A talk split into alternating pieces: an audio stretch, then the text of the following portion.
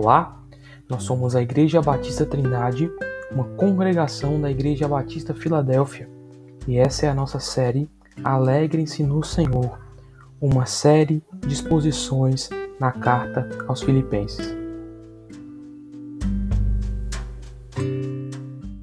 Então pode abrir aí, por favor, Filipenses, no capítulo 2, versículo 14 ao 18. Diz assim a palavra de Deus, a gente está lendo na versão NAA. É, Façam tudo sem murmurações e nem discussões. Aqui muita gente já tropeça, né? Para que sejam irrepreensíveis e puros, filhos de Deus, inculpáveis no meio de uma geração pervertida e corrupta, na qual vocês brilham como luzeiros no mundo, preservando a palavra da vida. Assim, no dia de Cristo, poderei me gloriar de que não corri em vão, nem me esforcei inutilmente.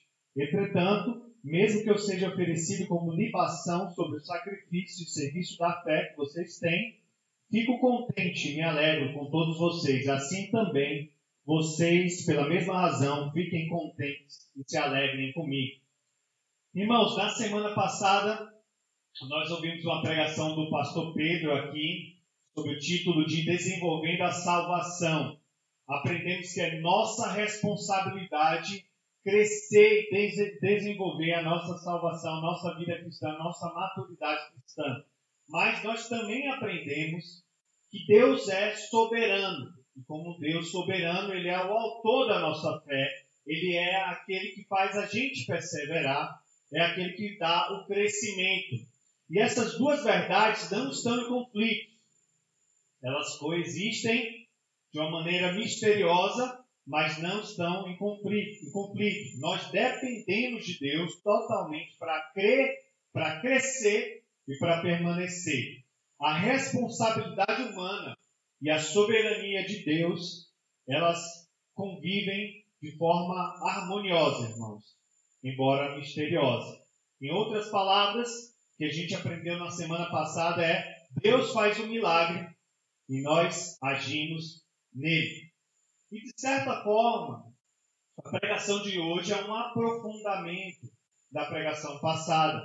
Nós estamos agora mergulhando é, nessa ordem de Paulo, que significa desenvolvam a sua salvação com temor e tremor. Versículo 12. Ressalto também, irmãos, que essa passagem, do versículo é, 12 até o versículo 18, ela é uma passagem só, digamos assim. É um chamado à obediência que deve demonstrar a mesma fé e a mesma obediência que Cristo Jesus demonstrou é, e está registrado lá no versículo 5 e 11. Lembra da pregação que eu trouxe também sobre Cristo como modelo é, que a gente deve seguir? Então, baseado nesse modelo, dessa fé que Cristo demonstrou, dessa obediência que Cristo demonstrou. Nós devemos ser obedientes dessa forma e é, obedecer. Esse é um chamado do versículo 12 a 18 para que a gente obedeça, para que a gente viva uma vida obediente. Então, o sermão de hoje será dividido em duas partes. Como os filhos de Deus devem viver e por que os filhos de Deus devem viver assim. Como a gente já leu é, os versículos que a gente vai tratar, eu queria convidar os irmãos a orar. Tá? Depois eu gostaria de ler a passagem de novo aqui. Senhor Deus, obrigado, Senhor, pela oportunidade nesse domingo de cultuar o Senhor, de adorar o Senhor, de ouvir da tua palavra. Senhor. Que o Senhor fale aos nossos corações. Que o Senhor ministre, Senhor, de uma forma poderosa para nos transformar e para nos é, edificar, Senhor. Em nome do Senhor Jesus. Amém. Olha só, no versículo 5, vamos ler até o versículo 18 de novo, só para refrescar a nossa memória. Diz assim: Tenho entre vocês o mesmo modo de pensar de Cristo Jesus, que, mesmo existindo na forma de Deus, não considerou no ser igual a Deus algo que deveria ser retido a qualquer, a qualquer custo. Pelo contrário, ele se esvaziou, assumindo a forma de servo, tornando-se semelhante aos seres humanos e reconhecido em figura humana, ele se humilhou, tornando-se obediente até a morte, morte de cruz. Por isso também Deus o exaltou sobremaneira, ele deu o nome que está acima de todo nome, para que ao nome de Jesus se dobre todo o joelho nos céus, na terra debaixo da terra, e toda língua confesse que Jesus Cristo é Senhor, para a glória de Deus Pai. Assim, meus amados, como vocês sempre obedeceram, não somente na minha presença, porém, muito mais agora, na, minha ausência, desenvolvam sua salvação com temor e tremor, porque Deus é quem efetua em vocês tanto querer como realizar, segundo a sua boa vontade. Façam tudo sem murmurações nem discussões, para que sejam irrepreensíveis e puros, filhos de Deus, inculpáveis, no meio de uma geração pervertida e corrupta, na qual vocês brilham como luzeiros do mundo, preservando a palavra da vida. Assim, no dia de Cristo, poderei me gloriar que não corri em vão, nem me esforcei inutilmente. Entretanto, mesmo que eu seja oferecido como libação sobre o sacrifício e serviço da fé que vocês têm, fico contente e me alegro com todos vocês. Assim também vocês, pela mesma razão, fiquem contentes e se alegrem comigo. Irmãos, é, a gente vai iniciar agora a parte 1, como os filhos de Deus devem viver. E como essa palavra essa passagem ela é bem densa, tem bastante informação e a gente poderia aqui passar facilmente dois, três, quatro domingos expondo essa passagem de maneira a trazer toda a riqueza dela. Eu decidi hoje pregar numa versão diferente, chamada NVT, nova versão é, transformadora, é, publicada pela Mundo Cristão. Por quê? Porque eu acredito que o formato dela, desse texto, resume de maneira mais didática para que a gente consiga ver o que está nesse texto e a gente possa desfrutar desse texto, mesmo que de forma superficial, de maneira mais plena. Tá? Então, lendo os versículos 14 a 16, a NVT traduz assim: Façam tudo sem queixas nem discussões, de modo que ninguém possa acusá-los. Levem uma vida pura e inculpável, como filhos de Deus, brilhando como luzes resplandecentes num mundo cheio de gente corrompida e perversa. Apeguem-se firmemente à mensagem da vida. Amém? Então, irmãos, nesse trecho a gente percebe que o apóstolo Paulo, aos Filipenses, é, dá três ênfases, ou três chamados, três ordens para que os filipenses cumpram, obedeçam. E aí eu peço de vocês a sua atenção aqui agora. Eu peço realmente que você engaje o seu coração. Que eu peço agora que você preste bastante atenção no que Paulo está escrevendo aos filipenses e ao, ao mesmo tempo, de certa forma, escrevendo a todos os cristãos. Então, primeira coisa que ele vai falar aqui, irmãos, é façam tudo sem queixas e discussões.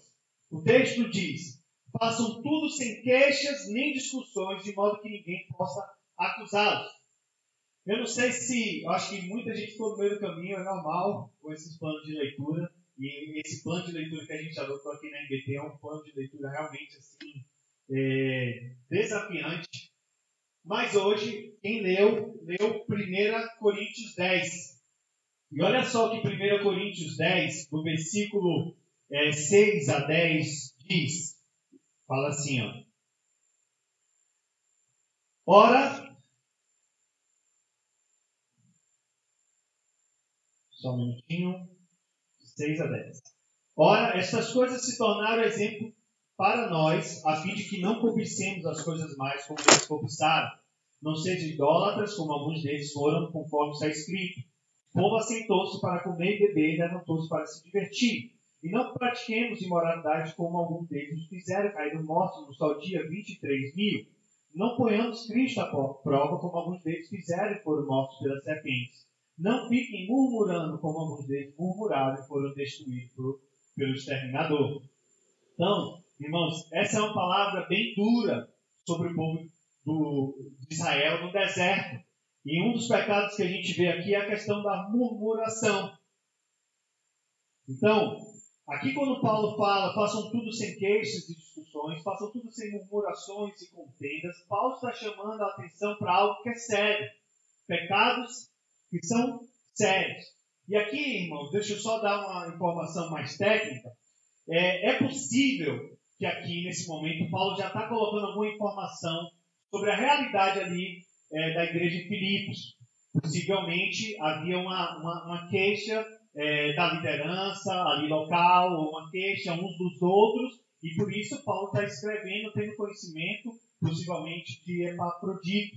Então, se você olhar comigo lá em Filipenses 4, 2, é falado assim: Peço a Evódia e peço a Sinti que no Senhor tem o mesmo modo de pensar. Havia uma, uma desarmonia, havia uma, talvez uma, um desentendimento entre elas, e talvez não somente entre elas, mas algumas pessoas.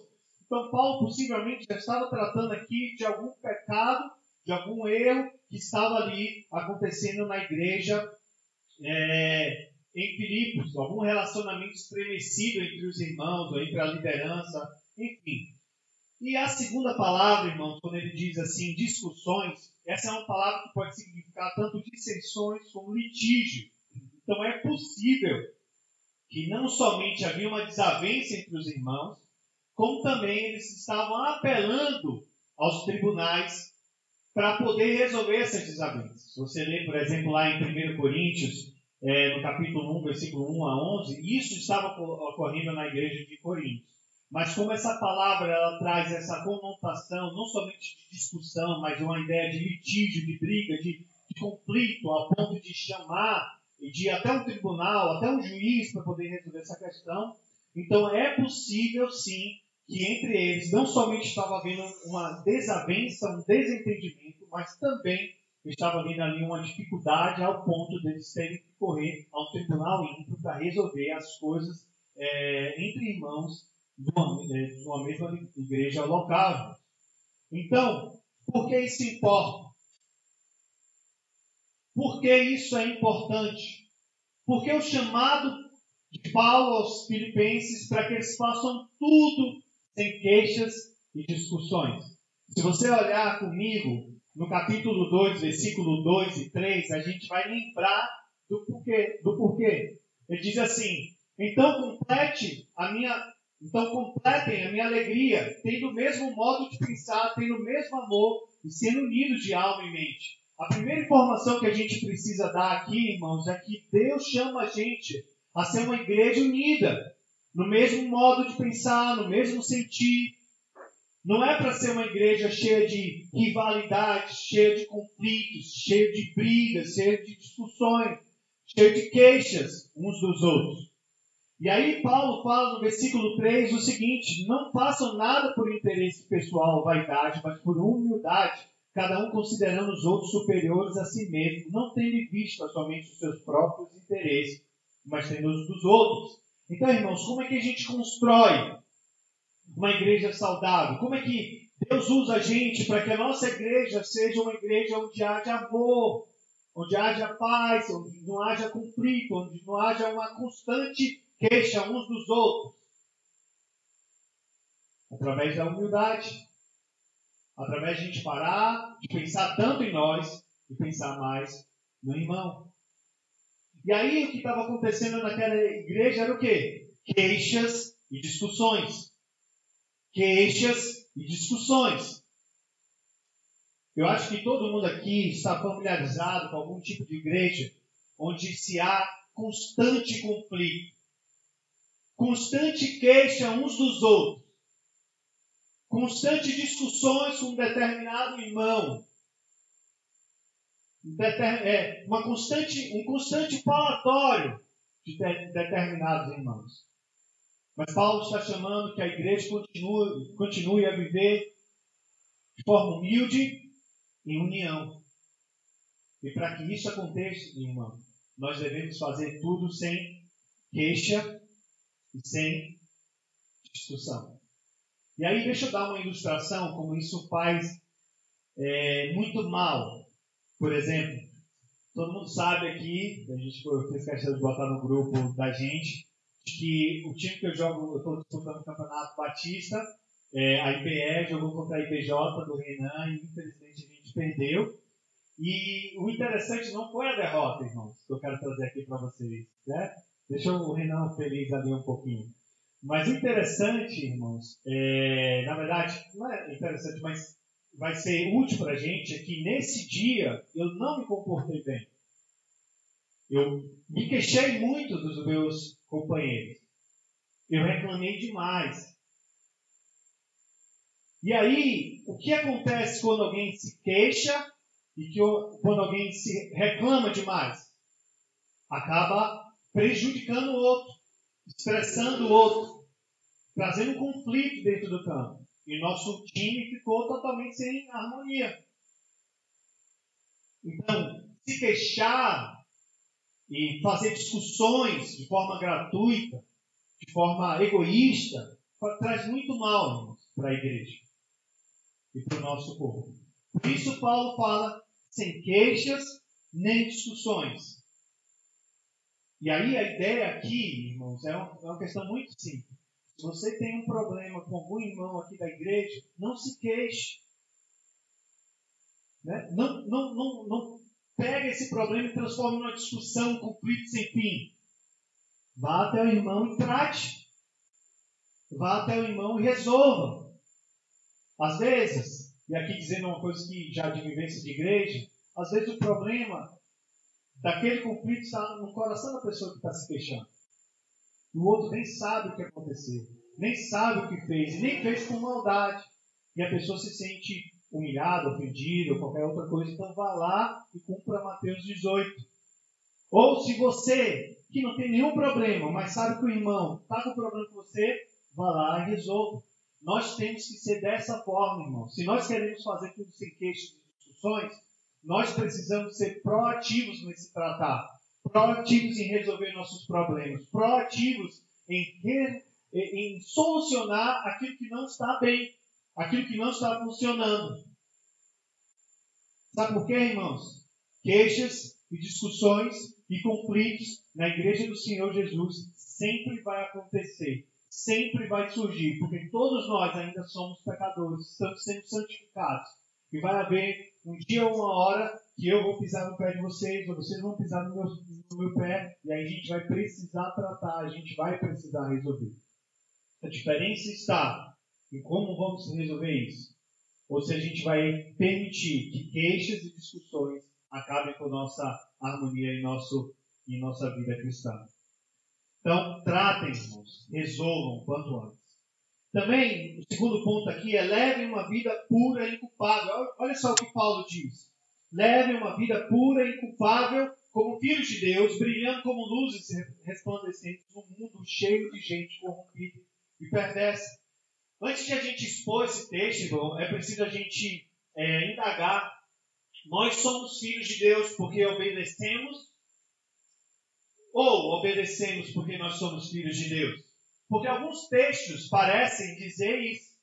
Se você lê aí na NAA, olha só como ela diz aqui: é, para que sejam irrepreensíveis e puros, filhos de Deus e culpados.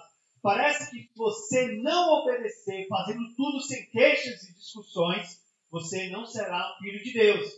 Mas é isso que o texto diz? Olha só comigo em Mateus 5, 45. Outro texto também que parece dizer isso. Mateus 5, 45 diz assim, é, 44, Eu, porém, lhes digo, amem seus inimigos e orem pelos que perseguem vocês, para demonstrar que são filhos do Pai de vocês que está nos céus.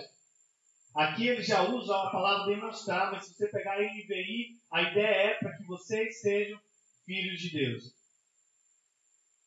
Então, eu obedeço e me torno filho de Deus, ou sou filho de Deus e obedeço. Olha comigo, João, no capítulo 1, o Evangelho de João, no capítulo 1, para que a gente tire é, totalmente a dúvida. Versículo 10 ao versículo 13 diz assim: o Evangelho de João, versículo 10 ao versículo 13. O Verbo estava no mundo, ou seja, Jesus estava no mundo. O mundo foi feito por meio dele, mas o mundo não o reconheceu. Veio para o que era seu e os seus não receberam, mas a todos quantos o receberam, deu-lhes o poder de serem feitos filhos de Deus, a saber, aos que creram no seu nome, os quais não nasceram do sangue, nem da vontade da carne, nem da vontade do homem, mas de Deus. Amém? Percebem aí como é claro o texto? Quem é ou quem são os filhos de Deus? São aqueles que recebem Jesus como Senhor e Salvador. E o texto explica aqui: aqueles que creram em seu nome. E essas pessoas se tornam então o quê? Filhos de Deus. Por vontade própria? Por decisão própria? Não. Mas pela graça soberana de Deus. Então, o que o texto está dizendo, numa linguagem, é, eu diria assim, uma linguagem forte, é simplesmente isso. Não é que vocês obedecem e se tornam filhos de Deus. É que se vocês de fato são filhos de Deus, nós obedeceremos. Completamente, perfeitamente? Não. Mas nós iremos rumar em direção a isso. Porque nós vamos errar, nós vamos tropeçar. E aí a gente vai se arrepender e continuar nessa jornada, caminhando com Cristo, buscando santificação, buscando piedade, buscando melhorar. Mas como filhos, irmãos, e a gente poderia apelar lá para Tiago, né, na série que a gente teve passada, Tiago 2, versículo 14 a 26, sobre fé né, e obras, de que o verdadeiro cristão, o verdadeiro filho de Deus, o verdadeiro é, filho de Deus é aquele que não somente tem fé, mas também tem obras. Não somente crê, mas também vive. Não somente confia em Cristo, mas também luta para se conformar e andar como Cristo e viver como Cristo viveu. Amém? A gente aprendeu isso. Mas se você tiver dúvida, você pode depois meditar em Efésios 2, versículo de 1 a 10, que mostra claramente que a pessoa é resgatada do mundo das trevas, da, da escravidão do pecado, da escravidão do demônio, demônio da escravidão seu, da sua própria natureza pecaminosa, da própria ira de Deus, e aí recebe vida, nasce de novo, para depois, lá no versículo 10, ser praticante das boas obras que Deus já preparou. Agora, irmãos, que fique claro, não existe fé verdadeira, cristianismo verdadeiro sem boas obras. Mas nós não nos tornamos filhos de Deus pelas boas obras, mas na fé do Filho de Deus que morreu por todo aquele que crê nele. Amém?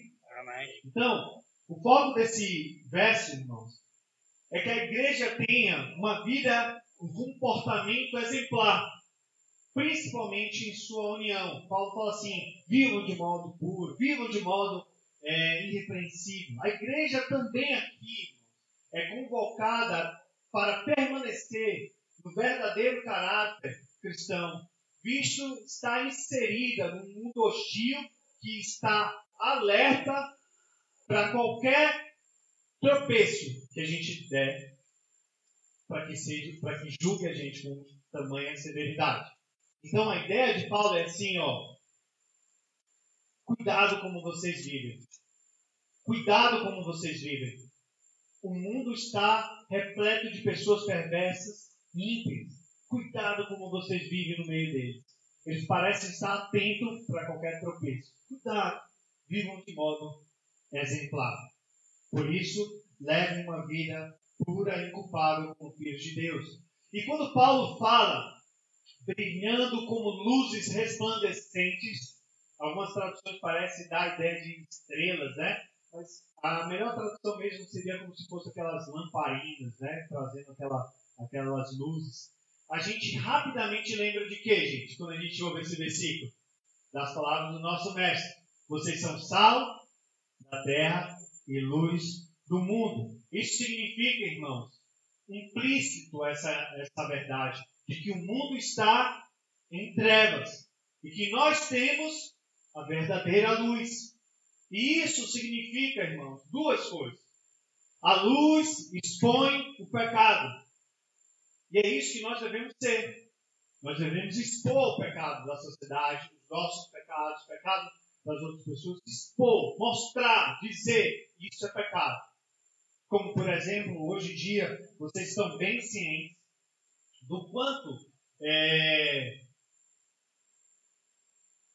não sei nem mais como é a sigla, né? Essa comunidade é, que agora possui todo tipo de gênero está batalhando para matar totalmente, praticamente, o gênero homem e mulher e dizer que não existe mais, que tudo é permitido, que tudo é permitido.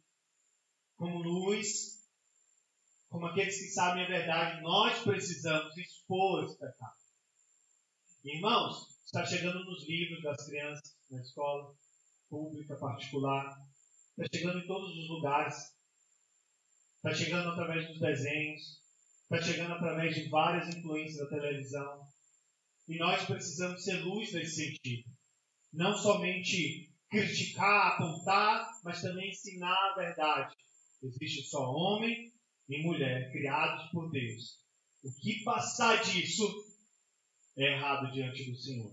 E não pode ser chamado de amor de forma nenhuma. Porque é um, é um pecado contra o verdadeiro amor. Que é o Senhor. Mas a luz também guia.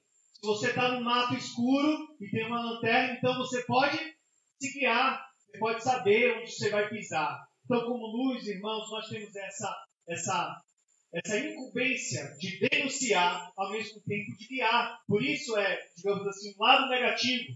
Denuncie, exponha, mostre que isso é pecado, mas também mostre a verdade, guie a verdade, ensine como é. E isso é um chamado para mim e para você, irmãos, para que a gente possa conhecer ainda mais a palavra de Deus, para que a gente possa se posicionar sem medo em favor da verdade, para que alguém venha procurar a gente, a gente de forma amorosa diga isso não, isso aqui está errado, isso aqui não é certo. Esse é o caminho. Mostrar qual é o caminho de Deus. É assim que os filhos de Deus devem viver. Mas Paulo fala uma terceira coisa também, irmão. Apegue-se firmemente à mensagem da vida. A ordem é clara aqui.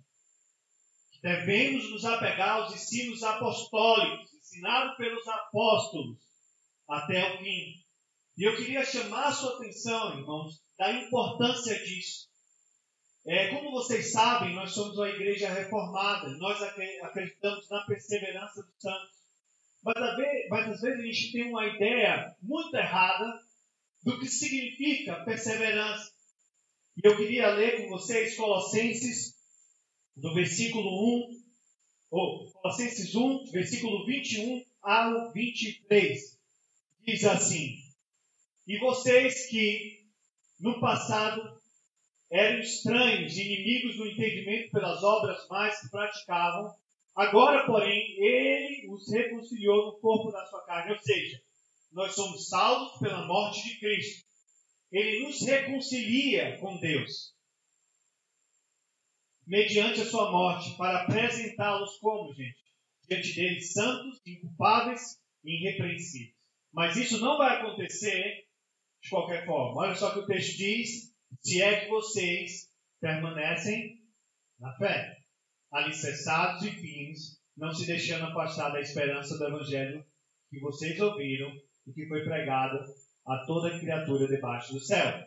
Amém, irmãos? Amém. O que o texto está dizendo para a gente, ensinando, é que existe um lugar na nossa vida cristã onde eu, onde eu e você, onde todos nós aqui devemos nos apegar firmemente até o fim à palavra da verdade, à palavra da mensagem, o evangelho. Quando você creu na morte de Jesus por você, quando você creu na ressurreição dele e você passou a ser um crente em Cristo Jesus, passou a ser um salvo pela obra soberana de Deus, não significa, irmãos, que você não precisa mais dessa mensagem. O texto de Colossenses diz: apeguem-se a ela até o fim. Porque, irmãos, não é por obras que nós vamos ser salvos, mas pela obra de Cristo na cruz de Calvário. Até o fim. É isso. A gente vai melhorar, a gente vai crescer em santidade, a gente vai se tornar mais piedosos, mas mesmo isso não é suficiente para pagar o preço porque já está pago e somente esse pagamento é aceito por Deus. Então, qual é a, a, uma ilustração que eu poderia dar? Segure na corda, que é o Evangelho, até o fim, irmão. Você não pode confiar na sua performance. Você não pode confiar no seu cristianismo. Você não pode confiar na sua leitura bíblica. Você precisa confiar na obra de Cristo se apegar do começo ao fim a ela. Então, é por isso que o texto diz: apeguem-se firmemente, firmes. A palavra, a palavra, irmão, na mensagem do Evangelho, ela é indispensável para o nosso caminhar. E por que ela é indispensável? Porque sem a Bíblia, você não vai saber nada sobre Deus. Sem a Bíblia, não sabemos do que Ele gosta e do que Ele odeia. Sem a Bíblia, não sabemos o que Ele exige de nós. Sem a Bíblia, não sabemos nada sobre a grandeza de Deus. Sem a Bíblia, não sabemos nada sobre o plano de salvação. Sem a Bíblia, não sabemos nada como a igreja saudável deve ser. Sem a Bíblia, não sabemos nada sobre a vida, a morte e a ressurreição de Jesus Cristo.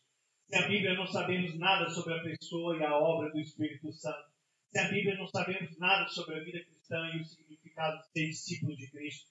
Sem a Bíblia, nós não sabemos nada, nada de forma absoluta. Só especulações, só filosofias vãs e ideias humanas. Então, irmãos, daqui a 200 anos, daqui a 2 mil anos, se Cristo não voltar, a palavra de Deus, o Evangelho, ainda será indispensável. Jesus disse: digo-lhes a verdade, enquanto existirem céus e terra, de forma alguma desaparecerá da lei a menor letra ou menor traço, até que tudo se cumpra. Mateus 5, 18. Ou como João 10, 35 diz, a Escritura não pode ser anulada. Então, irmãos, já que a Bíblia é, indispensável, como está o seu caminhar com ela? Você tem lido? Você tem se debruçado nela? Ela tem sido o seu livro preferido? Ou ela só é mais um livro na sua estante? Será que você prefere livros escritos por autores humanos sem inspiração, mas que são homens de Deus ou mulheres de Deus, para ler e devorar mais do que a palavra de Deus? Quanto tempo você tem passado na Bíblia? Se ela é indispensável, se ela foi escrita por Deus, quanto tempo vocês acham que a gente deve passar lendo a palavra e meditando? Né? E é interessante, irmãos, é, eu fazer a seguinte pergunta: por que a Bíblia é indispensável? Paulo diz que ela é a mensagem da vida. E isso significa pelo menos duas coisas. Ela, como mensagem da vida, ela está de acordo com a realidade. Ela é concreta, ela é absoluta, ela é verdadeira. Ela, digamos assim, é rochosa, não areia. Ela está de acordo com a realidade. Porque algo que não está de acordo com a realidade é algo que não presta, é inútil. Mas algo que está de acordo com a realidade é algo que a gente pode construir a nossa vida sobre. E também, quando ele fala mensagem da vida, significa também que é a única pode trazer vida eterna, a única que pode trazer a verdadeira vida. Amém? Amém. E aí Paulo explica, irmãos, caminhando aqui, por que os filhos de Deus devem viver assim. E aqui é, vai ser mais rápido até do que o primeiro ponto. Ele diz assim: Então, no dia em que Cristo voltar, me orgulharei de saber que não participei da corrida em vão e que não trabalhei inutilmente. Paulo se preocupa com os filipenses. E Paulo não se preocupa com os filipenses com o bem-estar deles, em primeiro lugar. O que ele está se preocupando verdadeiramente é com o bem-estar espiritual deles. Quando Cristo voltar para encerrar a história humana, como é que eles estarão? É com isso que Paulo se preocupa. É com isso que Paulo é, está, é, está pensando, está preocupado. Como é que eles vão estar? E aqui, irmãos, podem ter certeza disso. Toda a equipe de missionários que está plantando essa igreja está se preocupando exatamente com você nessa questão. Nós nos preocupamos é, se o irmão está empregado ou não, nós nos preocupamos se vai conseguir uma promoção ou não, nós preocupamos se vai aparecer mais clientes é, para Gisele, para o José, enfim, para Monara. Nós nos preocupamos com tudo isso. Mas mais ainda, nós nos preocupamos com o bem-estar espiritual de vocês. Como é que José, Gisele, Bárbara, Munara, é, Júnior, Alejandro, Marlene, Marília, Laurinha vão estar diante do Senhor. Porque, irmãos, aqui ele está dizendo uma grande verdade: Cristo voltará.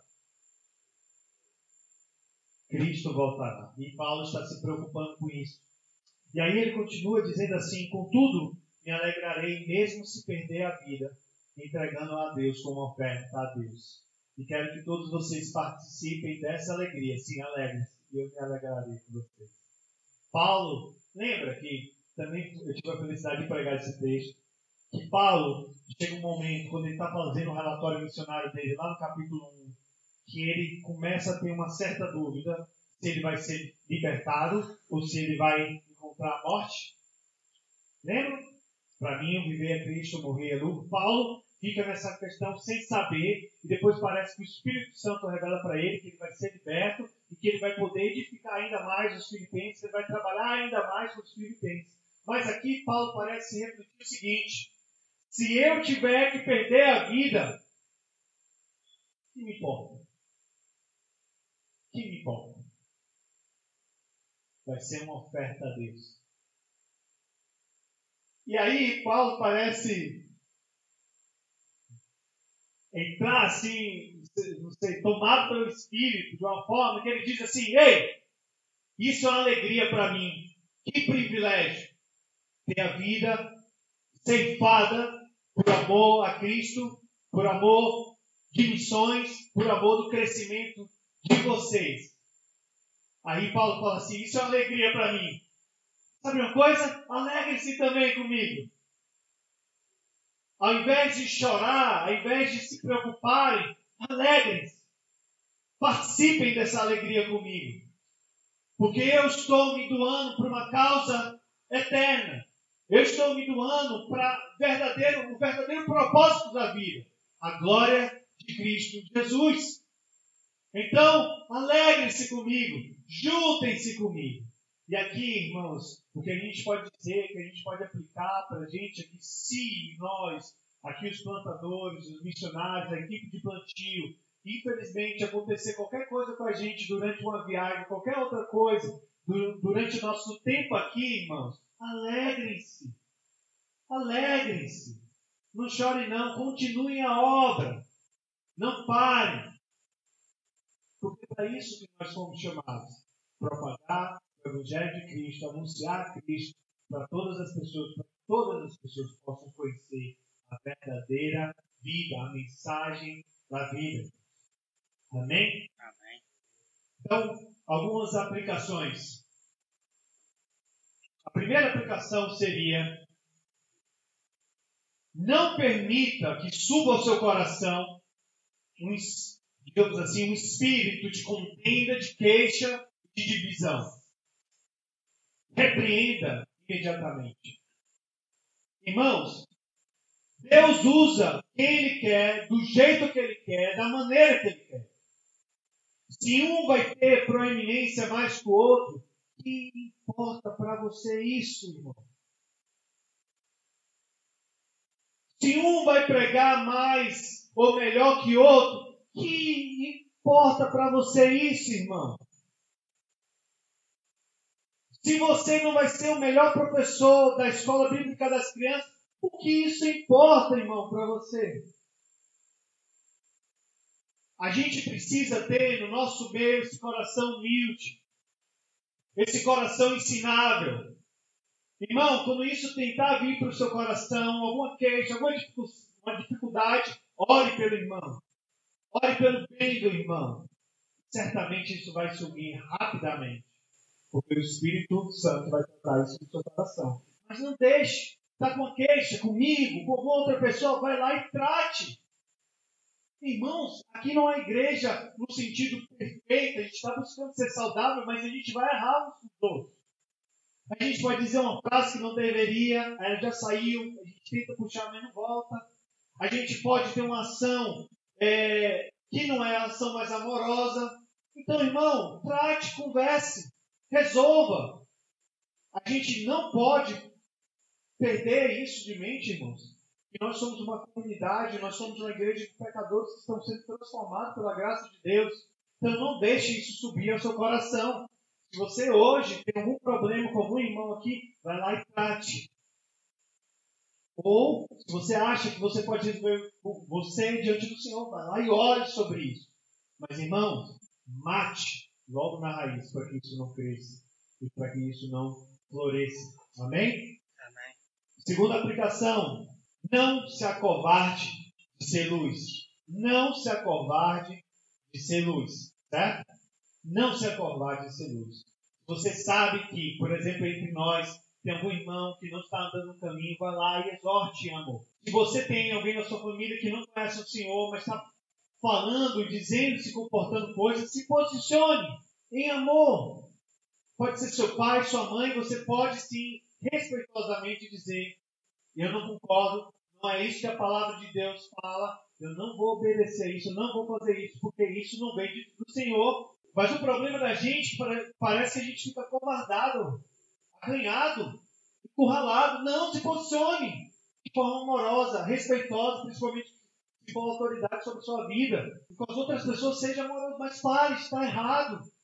O nome disso é adultério. O nome disso aí é mentira. O nome disso é.